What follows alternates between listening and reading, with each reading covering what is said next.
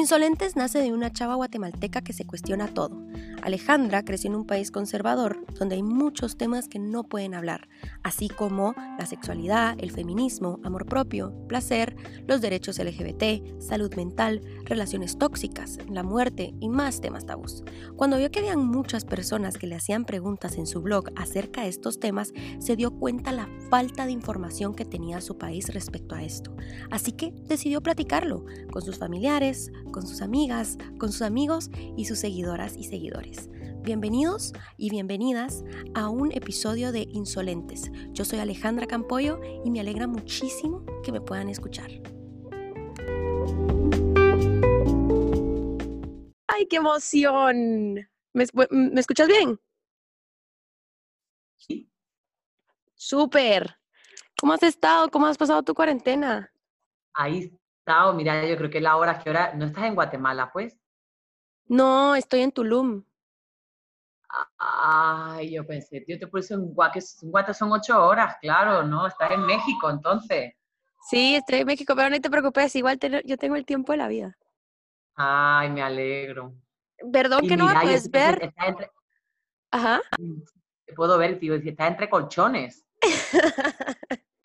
Es que mira, pues como este podcast es patrocinado por mí, entonces pues yo vivo en un hostal, entonces estoy en un cuarto donde hay un montón de colchones y lo estoy usando como para mi cabina de radio, ya sabes cómo, para que no entre sonido. Genial. Genial. Canta. Ay, sí, eso, y estoy así en el piso con mis cuatro colchones, pero re bien. Ay, qué rico, vos, qué bien, qué bien.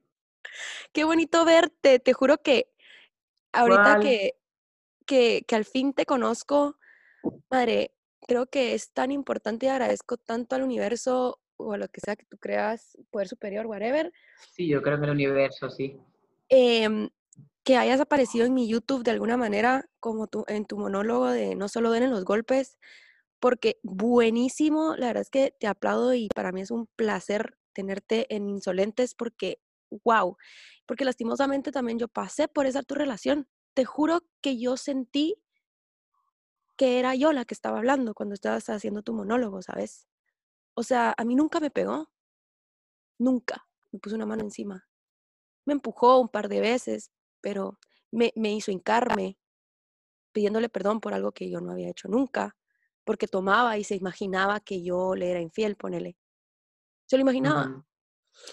Y entonces yo decía, y después vi tu monólogo años después, me hubiera encantado haber visto ese.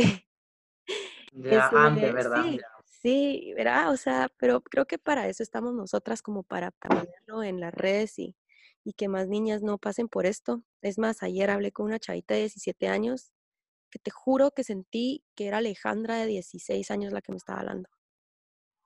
Lo mismo, las, las contraseñas de WhatsApp, eh, de, bueno, del celular, de Facebook, de Instagram, todo. Y en tu monólogo tú lo decís y es increíble que tantas. Pamela, ¿por qué pasa esto? ¿Por qué? ¿Por qué tantas? Ay, bueno, gracias por el reconocimiento también. Te agradezco mucho que hayas reconocido el trabajo. Esto pasa por el puñetero amor romántico de las narices que está instaurado en todo el planeta Tierra y si hay otro mundo más allá del planeta Tierra, seguramente, si el patriarcado sí, ha instaurado. mundo ideal.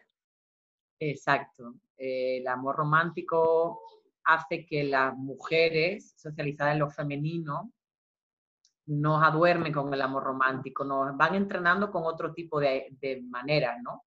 Eh, el amor romántico, es decir, a ti te educan como niña para que el amor sea tu centro, ¿vale? Y el resto de cosas están en tu periferia, el resto de cosas que querés hacer en la vida. Los hombres los educan de que ellos son el centro y el amor es una parte más de su identidad. Desde ahí ya partimos en una desigualdad, ¿no? Entonces, cuando no, no solo porque las películas, canciones, que lo que hacen es reforzar el entrenamiento de lo simbólico que ya existe en el mundo y que una va aprendiendo en todo el universo, qué es el amor y como nos lo venden como bonito, que si te celan es porque te quiere, que eso no es violencia, que violencia son los golpes, pues es muy difícil cuando te está pasando de decir, espera, espera, a ver, pero si no me pega, y hay, hay, algunos maltratadores que ni siquiera te insultan. Y entonces una dice, pero no me está haciendo nada malo, si es que no, no veo nada malo aquí. solo se ha enojado, pero yo lo he provocado, que es todo el mecanismo de la violencia. Eh, por, eso lo, por eso pasa, porque hay una desigualdad en la construcción de lo masculino y lo femenino que se aplica a dos mujeres que se aman y dos hombres que se aman, u otras identidades que se crucen en otros cuerpos, porque nos enseñan a amar, que tú tengas un cuerpo que transite de un lugar a otro, es como que te tiras más al lado masculino o al lado femenino. ¿no? Y que eso como ocurre que en una pareja, en una relación de dos pasa, pero luego he conocido relaciones poliamorosas donde se establecen los mismos mecanismos, aunque haya en juego tres o cuatro personas o cinco o seis en una relación poliamorosa. Entonces dice, ¿por qué pasa esto si yo trato de romper todos los estereotipos y vuelve a pasar la misma onda? Pues es por eso. Sí, y súper interesante porque también decías tú, no me recuerdo muy bien de, del nombre de, la persona que te hizo esto, pero que pongámosle Alberto, creo que era Alberto, ¿no? y que te habías... Antonio. Antonio. Antonio. Y que tú te habías vuelto una Antoni Antonia en otra relación. Es cierto, es que yo fui una Gabrielita, pues. En otras relaciones como que sí estaba, y yo te juro que era, es bastante importante porque yo pensaba que después de haber cortado con mi ex maltratador, yo pensaba que estaba loca. Yo dije, no, yo estoy mal. Yo soy la loca de mierda, ¿sabes? Yo soy la que se imagina cosas y después me volví una Gabrielita. Después ya no tuve novios más. Y después pasé por el gaslighting. Yo digo de que me decían, no, es que tú te estás imaginando cosas, son cosas que tú tenés que tratar. Y después lo estaba viendo en mi cara, Pamela, en mi cara y él me decía, no, no es cierto. Yo decía, solo decime si sí o no. Decime sí o no. Y, me, y no me contestaba. ¿Eso tú crees que es un tipo de violencia? Es la violencia más gorda que un golpe, porque el golpe dura dos segundos. ¡Pah! Te da el golpe y ¡pah! Y vos quedas quebrado un rato, ala, me pegó. Espérate, pero claro, es que el golpe no llega de, de primera. O sea, la, primera estrategia en la violencia del maltratador es el gaslight, el silencio asesino, toda esta estrategia, hacerte creer que estás loca, que exagera, generarte culpa para cuando te llegue el golpe, tú casi que, te quedas como, ah, hoy sí la, la, recagué, porque para colmo me golpearon o me empujaron, ¿no? O ese golpe que da hacia la pared por no dártelo a ti, o la patada que le pega al banco o al carro o a la moto por no golpearte, es increíble. Eso duele mucho más que el golpe, porque el golpe cuando pasa un rato decías, ah, tengo aquí como algo morete, ya se me va a quitar, pero lo otro se te queda de por. Si no te lo tratas y no te lo sanas, por eso aparece el Antonita, en mi caso, que mi maltratador se llama Antonio, si no te lo sanas, te queda ahí y acabas pagándolo con otra persona que no tiene nada que ver, aunque tenga cosas machistas, como mi, exnovio, el Lolo, que yo le hacía cosas que, dentro de su machismo, pero no era el maltratador. Y yo acababa siendo la Antonita. Yo, quería controlarlo a él y celarlo a él. Entonces, el asesino, porque ahora le llaman, le llaman el gaslight, pero a mí no me gusta porque suena como poético, la luz de gas, gaslight. Yo en mi terapia le puse el nombre de silencio asesino porque me mató en vida. Seis años estuve muerta en vida por esa estrategia de ese tipo que me hizo sentir una mierda y que me hizo creer que yo estaba loca, que tenía un problema mental que yo exageraba, que yo provocaba y que yo era la que lo manipulaba él y no al revés, ¿no? Esa estrategia de la violencia que estoy hablando con mi ex maltratador se aplica en cualquier otra violencia en relaciones afectivas, es decir, tu mamá o tu papá, depende de cómo te eduquen, pueden ocupar la misma estrategia. En el bullying se ocupa la misma estrategia, en el racismo se ocupa la misma estrategia, que de repente alguien siente, eh, pues tengo muchas amigas aquí en la península histérica, ¿no? Que han venido del Salvador a vivir acá y plantean, oye, eso que me está haciendo es racismo y la persona blanca, como en mi caso, decirle, ya era una broma, ¿eh? ¿no? Es la misma estrategia que la del maltratador, lo mismo. Sí, y, ah, madre, te juro que te voy a contar un poquito de, lo que estoy haciendo con, esto y cómo nació este podcast, de, de que antes pues solo contaba yo mi historia y quedaba. Después en esta cuarentena empecé a hablar con muchas mujeres y la mayoría de mujeres era de, pero es que Ale no me pega.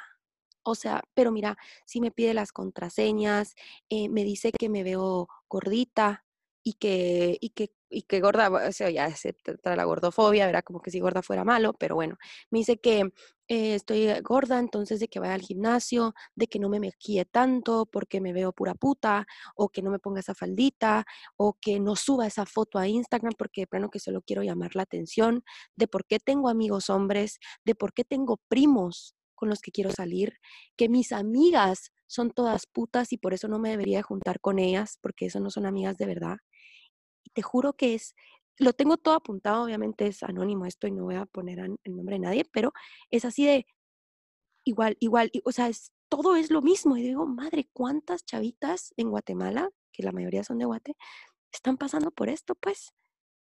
Y lo importante es que nosotras estemos juntas y en serio tiremos esta información. Tú en tu monólogo de, de Solo duelen los golpes y en tu libro, porque yo, yo tengo tu monólogo, ya lo escuché como siete veces, tengo tu libro, obviamente, siempre estoy ahí para aprender. Qué gana de que lo em veas en vivo, la verdad. Ay, sí, cuando pase toda esta cuarentena, te juro que prometo ir. Prometo ir a donde vayas, ahí voy a estar. es que yo justamente me iba a ir a Guatemala este verano, pero bueno. Ah, iba a hacer una gira centroamericana bien chiva, así también en México alguno tenía pendiente, pero bueno. Pues sí, ya se dará, yo creo que, sí se dará, se dará, Pero qué bonito lo que estás haciendo, Alejandra, de, de darle voz a otras chavas que estén pasando por esto y que otras chavas puedan escuchar tus podcasts. Te felicito mucho, de verdad. Mm, gracias. Sí, Pamela, y mira, Cabal estaba escuchando tu, tu video que acabas de subir del de el hilo de la, la telaraña, la telaraña ajá, que era como los hilos, ¿verdad? Y, y me gustaría hablar un poquito de eso para que sea un poquito más estructurado. Como, como tú decís, el, el, el abusador no viene a nuestras vidas y dice, ay, soy maltratador, ¿qué onda? Mucho gusto, ¿verdad? o sea, no llega así. Y por eso hay tanta, y le ponen, hay muchas mujeres que sienten tanta culpa, así como, madre, ¿cómo no me di cuenta antes? Es que, y se empiezan a tirar mierda, soy una estúpida, soy esto, soy lo otro, y se empiezan a, a, tirar mucha mierda. Y digo, es que, a ver, no es nuestra culpa, como primer punto, o sea, entonces quisiera hablar un poquito de eso, cómo empieza, empezás con el hilo de la intimidación, Después empezás con un cargo de responsabilidad, después con el hilo de la privación, después con una distorsión de la realidad subjetiva. y, y, ahí vamos, ¿verdad? Entonces, si quieres, platiquemos de eso un poquito de cómo empieza, cómo nos podemos dar cuenta unas red flags que nosotras podemos decir, mm, ahí no es. Vaya, eh, yo recomiendo que este, este vídeo lo hice basándome en un libro que en el vídeo lo pongo, de, una mujer que habla cómo separarse de su pareja abusadora y que una ah. psicóloga aquí de Estado español, ella eh, generó este concepto que a mí me encanta porque hemos estado acostumbradas a la fase del ciclo de la violencia, que está muy estudiado, que lo presenta como tres fases. La luna de miel, la acumulación de tensión y la explosión, y que todo ese círculo va en bucle. Pero eso es muy fácil de reconocer. Lo complejo de la violencia, del maltratador, es esa telaraña, cómo va tejiendo hilos, poco a poco tú no te vas dando cuenta porque siempre está el, te pido perdón, te juro que voy a cambiar, quédate a mi lado y empieza la manipulación de si me muero o me suicido. Desde que tú empiezas a darte cuenta que algo que a ti te gusta hacer y que no es algo malo, porque otro día me decía un chico, ah, es que si tienes novia no puedes subir fotos hacia el Instagram. Digo, pero ¿por qué no? Si es tu cuerpo, es tu ser, es tu vida, no pasa nada, no es que te estés mostrando, porque siempre ve la intención en que las mujeres, por, por, por, hacer con nuestro cuerpo lo que nos dé la gana, es que estamos buscando algo, es que esa es lo que está ahí en el machismo, ¿no? Si tú empiezas a sentir que algo que te gusta hacer, si tu pareja te viera porque ya te ha insinuado que no le gusta, lo dejas de hacer, como incluso estar con tus amigas, salir con tus primos, hablar con tus amigos, en masculino lo digo, y sientes, si, lo, si él me agarrara haciendo esto, se va a enojar, son signos de alarma de que eso no va bien. Si empiezas a notar que en una pelea siempre eres tú la que estás cediendo y pidiendo, que acabas tú pidiendo perdón cuando el que te ha hecho sentir como una mierda ha sido él, es una señal de alarma cómo te va intimidando poco a poco, porque al principio todo son sugerencias. Me gustan tus pechos, pero si de mayor te operara estarían mejor. Me gustan tus caderas, pero está gordita. Hay entre halago y a la vez, y ahí empieza la manipulación psicológica. Te halago y te humillo. Te digo esto, pero es de broma. Y te va, y te va diciendo, tus amigas te quieren, pero cuida con fulana. Tu primo mucho te mira. Tu mejor amigo se, acerca mucho a ti cuando te habla. Al principio tú lo notas como el cuidado. Ay, me, me quiere tanto que no, bueno, la típica frase de tiene celo hasta el aire que respiro. Y tú te lo vives como bonito. Ay, es que solo quiere que yo respire por él y para él. Cuando te va, la sobrecarga de responsabilidades y convives con él es horroroso, pero muchas relaciones, las, las más jóvenes que no, no, hemos convivido con los maltratadores, en mi caso, es cuando él todo el tiempo quiere que adivine lo que le pasa, que adivine sus sentimientos, sus pensamientos y sus gustos y cómo podés ayudarlo frente a sus frustraciones todo el rato te sobrecarga que elijas tú a qué, qué película van a ver, a qué sitio van a ir a comer, todo el tiempo te carga a ti de la responsabilidad. Cuando en mi caso se apuntó conmigo para hacer taekwondo, por que estar más rato conmigo, no, quería controlarme, que yo no me pusiera a hacer ejercicios físicos con ningún chico, porque la mayoría del taekwondo, las artes marciales son, son chicos, ¿no? Cuando me, me, manipula con que yo dejo de bailar breakdance para estar contigo y tú a cambio que vas a dejar, porque yo estoy dejando cosas, lo que, lo que él está haciendo es controlarme. Todos esos hilos se van mezclando. Si fueran todos en, en una línea así, sería fácil de ver, pero es que se mezclan con momentos tan románticos y tan bonitos, te hace sentir tan arriba como a 8.000 metros sobre el suelo, que tú vas perdonando lo otro pensando en que va a volver a lo que conociste. Él se encarga de prometértelo. Por eso los maltratadores no son enfermos mentales. Algunas veces pensamos, bueno, es que el chavo resulta que tuvo problemas en la infancia, o es que él toma droga, o es que él toma alcohol, o es que en el trabajo mucho lo maltratan. No, todas las personas sufrimos trauma y mm. tenemos falta de autoestima, las mujeres tenemos también falta de autoestima y no acabamos, no acabamos pagando nuestra inseguridad con el otro. Lo que a él le lleva a hacernos eso como hombre es porque es hombre y aprendió que él tiene el poder y tiene el control. Los maltratadores no, los maltratadores no nacen, se hacen, pero se hacen muy pronto. yo lo veo en mi hijo de cinco años, desde muy chiquitito va aprendiendo conducta de poder que digo, no, hijo, hay que desempoderarte, tú eres muy pequeño para creerte por encima de nadie porque va viendo sus iguales y ven el poder, la fuerza, proteger.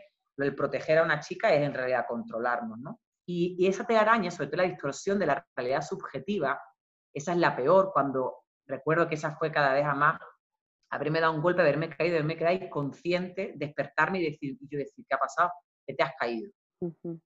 Y yo misma no recordar que me había dado un puñetazo o, cosas que yo dije que un día me dijo y decirle, no, pues es que tú el lunes contaste esto. No, yo no he dicho eso, te lo estás inventando. Yo misma dudar, a lo mejor es verdad, y últimamente tengo tantas cosas en la cabeza con los exámenes, estoy estudiando tanto que quizás a huevo él no lo dijo, me lo he inventado yo.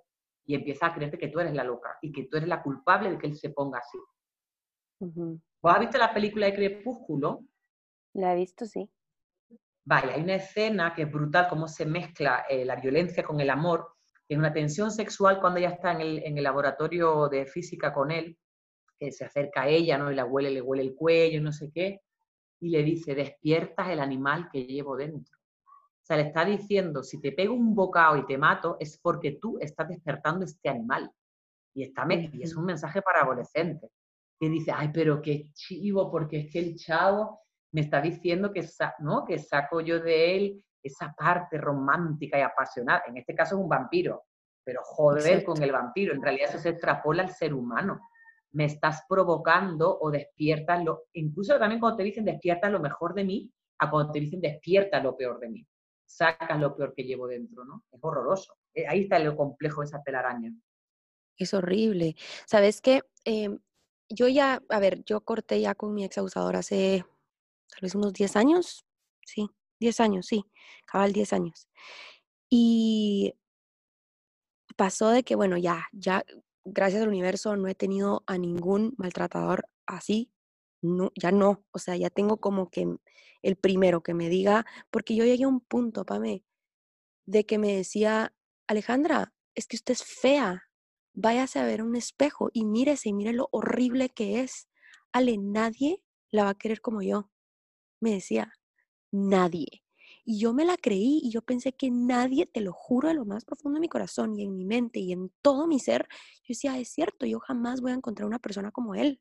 Obviamente mentira, pues, manipulación y he encontrado muchas parejas que me han tratado re bien. Y lo que tú decías, muy importante, de que las drogas, el alcohol, me pasó, lo voy a contar así rapidito, de ahorita, te juro, pa, me acaba, acaba de ser, hace como un mes, vino un muy buen amigo mío aquí a Tulum y me estaba hablando y estábamos en una discoteca y él estaba tomando, metiéndose mierda, X, no me importa. Cada quien hace de su vida lo que quiere, no me, no me importa.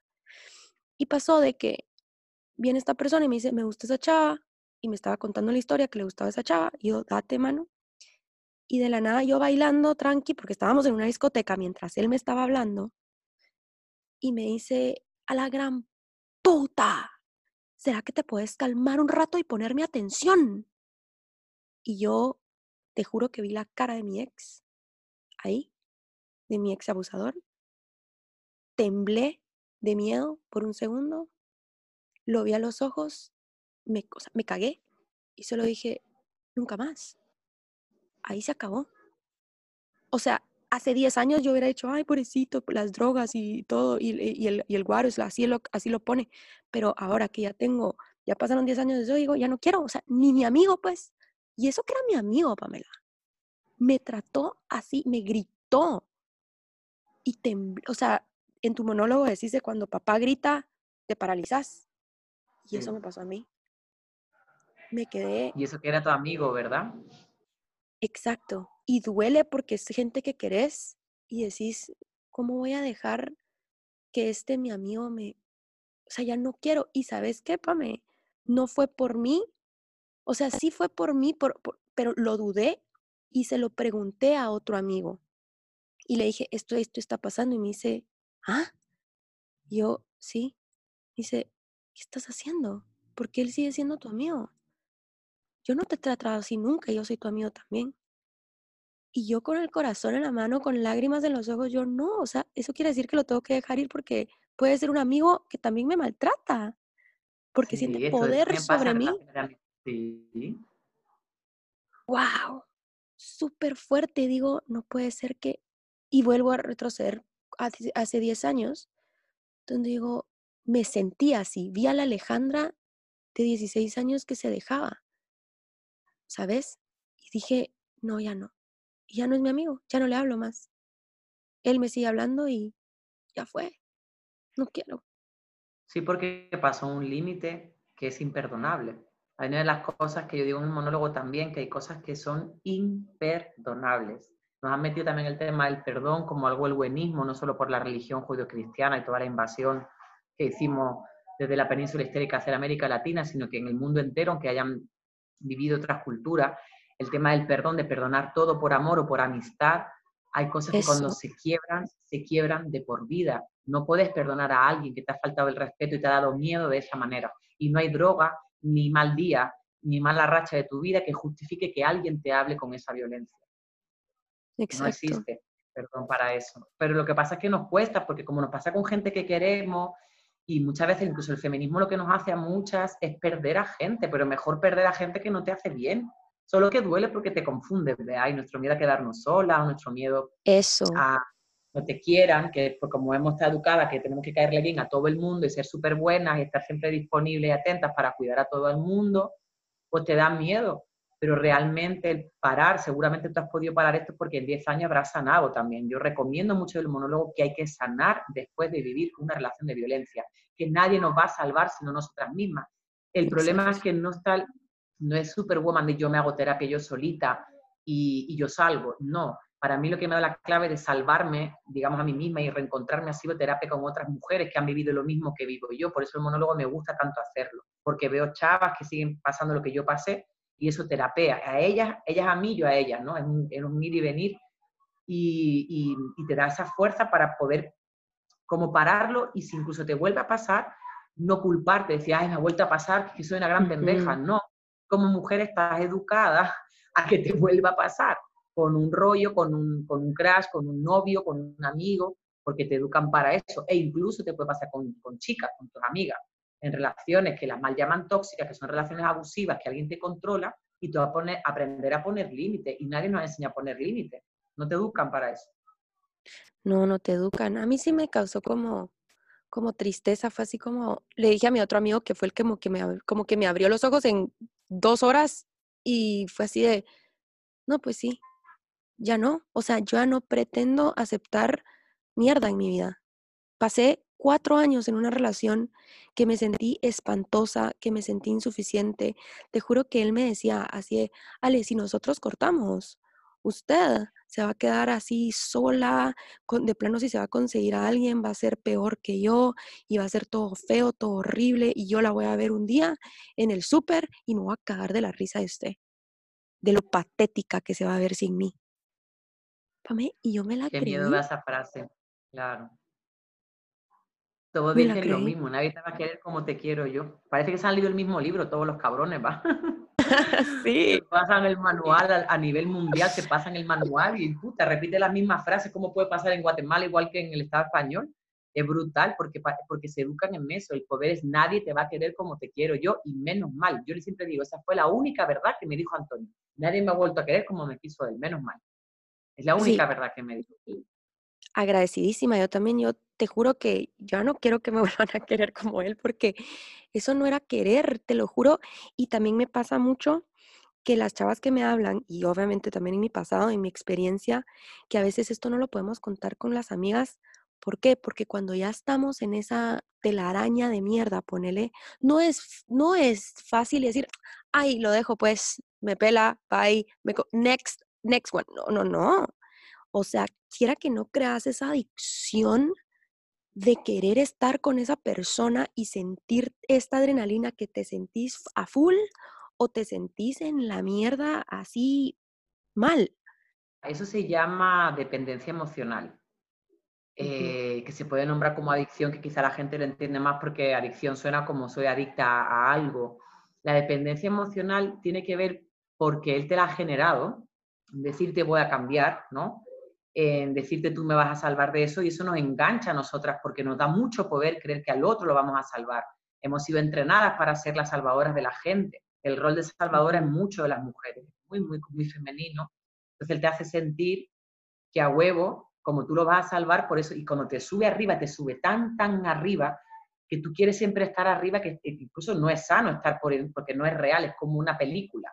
Yo me sentía con Antonio, de verdad, además en la adolescencia, como una puñetera película. Yo, que esto, esto lo veo yo en las novelas. Este nivel de romanticismo no, no lo he visto en la tele, entonces esto es maravilloso, quiero volver ahí todo el tiempo y crees que la pasión del amor es que haya pleitos grandes y que acaben para que llegue la otra fase. Y esa dependencia por eso se nos queda tan instalada, aunque nos alejemos del maltratador después, que te, provoca incluso, si no te sanas bien, buscar otras relaciones que repite tú misma el mismo patrón de dependencia y no saber poner límites. Y te vuelva a pasar con otro chavo o con, o con amigas, o con, porque se te queda instalado el, el, como, he sido una mierda, me siento una mierda, pues yo con porque las poquitas migajas que me den, yo con eso me quedo. Me conformo. No Ajá, cabal. O sea, como esa sensación de, de con el poquito que me den, incluso cuando, porque también una de las cosas que para mí es violencia y que no lo nombramos es cuando, incluso en relaciones de parejas abiertas, yo nunca, nunca he pasado por ahí, pero sé que existen y tengo amigas que las viven, cuando él es el infiel o el infiel pactado, digamos, tú vas a, abrirte la relación y te vas a enrollar con otra chava, pero si lo hago yo, eres una puta. O soy, soy celoso de que tú te hables con amigos, pero yo puedo estar cogiendo con otra gente. ¡Qué galán! Vos sí vivís de puta madre. Entonces, ¿cuál es el compromiso aquí? ¿No? Y la infidelidad, incluso pactada o no pactada, si se hace desde el poder, es violencia. Porque tú haces que estés tirando de la relación todo el tiempo. Esa sensación, yo tengo muchas amigas cuando me cuentan de ti, es que no lo paro de ponerle como energía a la relación y, apostar porque cambiemos y estemos bien los dos, pero yo veo que el otro no se compromete. Eso es violencia también, tú acabas de gastar. Una relación que tú no tienes un dar y un recibir en, igualdad o en equidad, que a mí la palabra igualdad no me gusta mucho, no es eh, una relación sana. Y estamos nos poniendo un nombre a nivel mundial que es muy peligroso. Estamos nombrando a la violencia toxicidad. Le ponemos el nombre de relaciones tóxicas y tenemos que entender de una vez que tóxico es el aire, tóxico puede ser el coronavirus y tóxico es lo que comemos. Las relaciones no la podemos... Es una relación tóxica, no es abusiva o violenta, o una relación dependiente o codependiente, pero no decirle tóxico es que lo que hace es restarle visibilidad a lo horrible que implica desgastarte en una relación pensando que el otro va a cambiar. Exacto. Y lo que decías, ¿verdad? Que nos entrenan a, nos entrenan a las mujeres primero a pelear entre nosotras para conseguir el premio que es un hombre, ¿verdad? Y decir, yo sí lo voy a cambiar, él sí ha sido eh, remujeriego, pero conmigo yo soy. Entonces nos quedamos ahí trabajando en esto con este chavo que somos una más para él y nos quedamos nosotras comiendo mierda, pues, y poniéndole el trabajo y haciendo esto. Y exacto, lo que tú decís, ¿verdad? No solo duelen los golpes. No te tienen por qué mal, verguear y decir, ay, sí. Y la verdad es que ahorita que estamos hablando, yo sí reconozco y ya estando en todo esto del feminismo y así, digo así de, a la madre, o sea, sí, tal, he, pasado de, de, de, abusador, no como mi primer novio que me trató tan en la mierda, imagínate, tan en la mierda, pero sí con chavos que no me han dado mi lugar, chavos que no están seguros si quieren ser mis novios o no, de hacer las cosas de novios, ponele, y después que les dé pena o les dé o no quieran decir que son mis parejas. Eso también es violencia, ¿no? Eso es una violencia horrorosa, cariño. Es horrorosa la falta de compromiso, como ha avanzado tanto el mundo a la libertad en, que no, vivimos las relaciones como nuestros padres o abuelos, ¿no? Hemos roto también los esquemas o rompemos esquemas heteronormativos. Eh, es horrible cuando tú te comprometes y el otro no se compromete y te hace sentir eso, que lleva una relación como de novio, súper bonita, pero luego se retracta y te hace sentir que contigo no. Entonces, ¿en qué quedamos? Pues, o sea, eh, ¿por qué me hace sentir de esta forma? Compartimos espacios que parecemos pareja y luego ya no, ¿verdad? Y una cosa importante que ha señalado es el entrenamiento a competir entre nosotras, que es una mierda, porque mientras estamos entretenidas entre nosotras, uh entre nosotras, hablando mal unas de otras, ellos, aunque ellos se enojen entre ellos, a los días siguientes son, hacen el puñetero pacto entre caballeros y están tomando cervezas juntos. Y nosotras no somos capaces de hacer eso. Es la puta que me lo quitó y se te queda la puta que me lo quitó para toda la vida. A ver, chava, es que no es la puta que te lo quitó, él se ha ido con otra.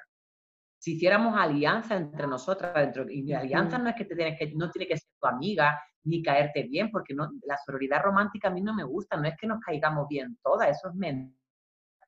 La alianza del feminismo entre nosotras es acuerparnos entre nosotras. Hay mujeres de derechas que a mí me caen como una patada en los ovarios pero yo digo, si le dicen, yo voy a brincar. Porque la, están acusando y la están insultando por ser mujer. Por eso le dicen puta y voy a brincar por ella.